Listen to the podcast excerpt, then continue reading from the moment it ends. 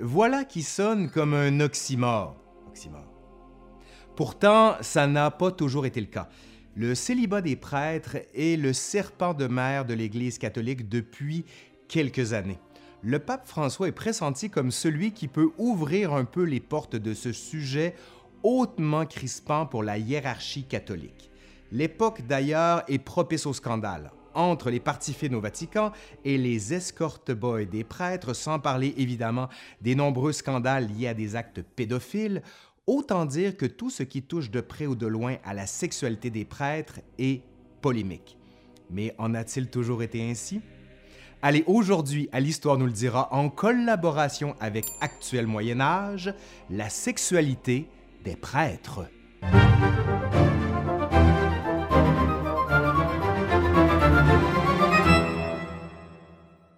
Que les traditionalistes ne s'étouffent pas. Les prêtres catholiques n'ont pas toujours été célibataires. Pendant plusieurs siècles, l'Église accepte sans problème des prêtres mariés et donc ayant eu des relations charnelles avec leur épouse. Le célibat n'est pas explicitement imposé par les évangiles. Néanmoins, dès l'Antiquité tardive, les auteurs chrétiens valorisent la chasteté et mieux encore, la virginité. Elle permet d'éviter les passions qui éloignent de Dieu et, au contraire, d'atteindre la paix intérieure. Les auteurs vendent des animaux comme la colombe ou l'abeille, censés être chastes et se reproduire sans relation sexuelle. Dès cette époque, le discours officiel interdit aux prêtres de se marier et même d'avoir des relations sexuelles. Les actes des différents conciles condamnent très fortement toutes les activités sexuelles hétérosexuelles ou homosexuelles pour les prêtres comme pour les nonnes. Les actes jugés contre nature, comme la zoophilie, sont punis plus lourdement lorsque le coupable est un prêtre que si c'est un laïc. Mais ces mesures semblent n'être qu'un discours à cette époque, et le mariage des clercs est alors extrêmement courant et même banal. D'ailleurs, la sexualité des prêtres est condamnée, mais ce n'est pas la faute majeure un prêtre ivrogne est ainsi plus lourdement puni qu'un prêtre marié. Tout change au 11e siècle avec la réforme grégorienne. L'interdiction du mariage par les prêtres est affirmée en 1059 par Nicolas II, puis par Grégoire VII en 1074. Pourquoi ce revirement soudain?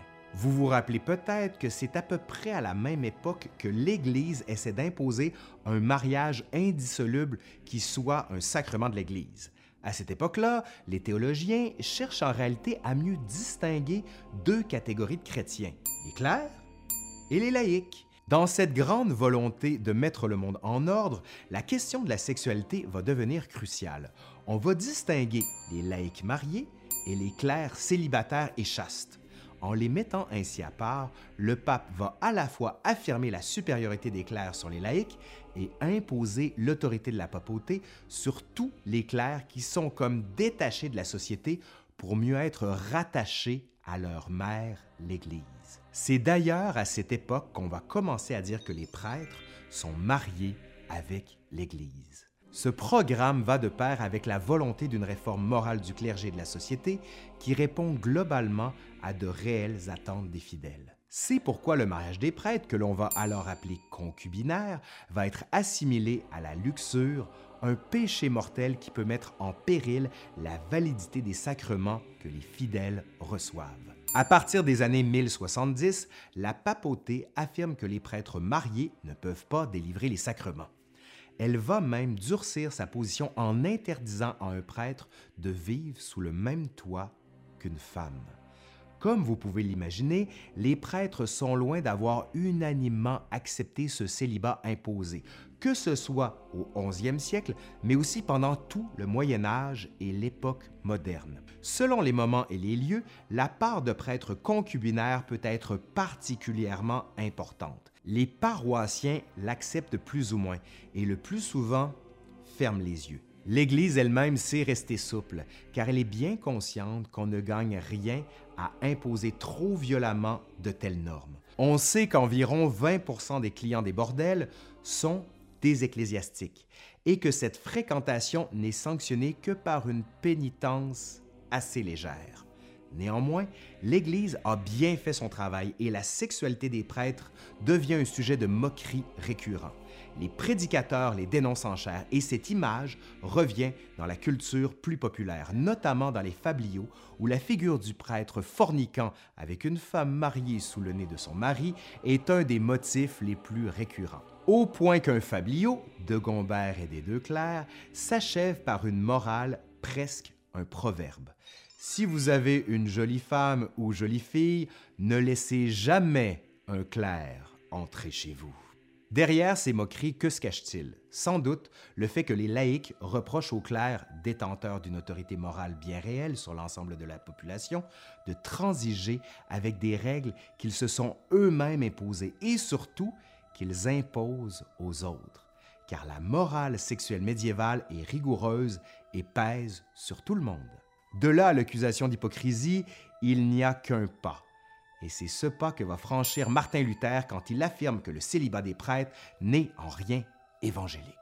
La vie de famille de Luther et même l'activité sexuelle dont il témoigne par sa nombreuse progéniture et qu'il justifie dans ses lettres est un pied de nez à tout ce que l'Église catholique a essayé d'imposer comme ordonnancement de la société depuis le 11e siècle.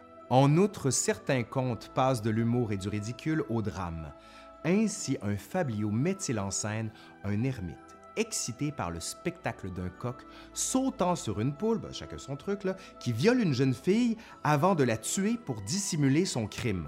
On sent bien déjà que les contemporains de ce fabliau ont conscience que la chasteté rigoureuse imposée aux prêtres peut faire naître d'importantes tensions psychologiques et sociales. Le sérieux de la vie maritale féconde de Luther et le rire grivois des fabliaux renvoient tous les deux, bien que différemment, à l'incompréhension que suscite le célibat des prêtres, bien que présente au Moyen Âge comme aujourd'hui.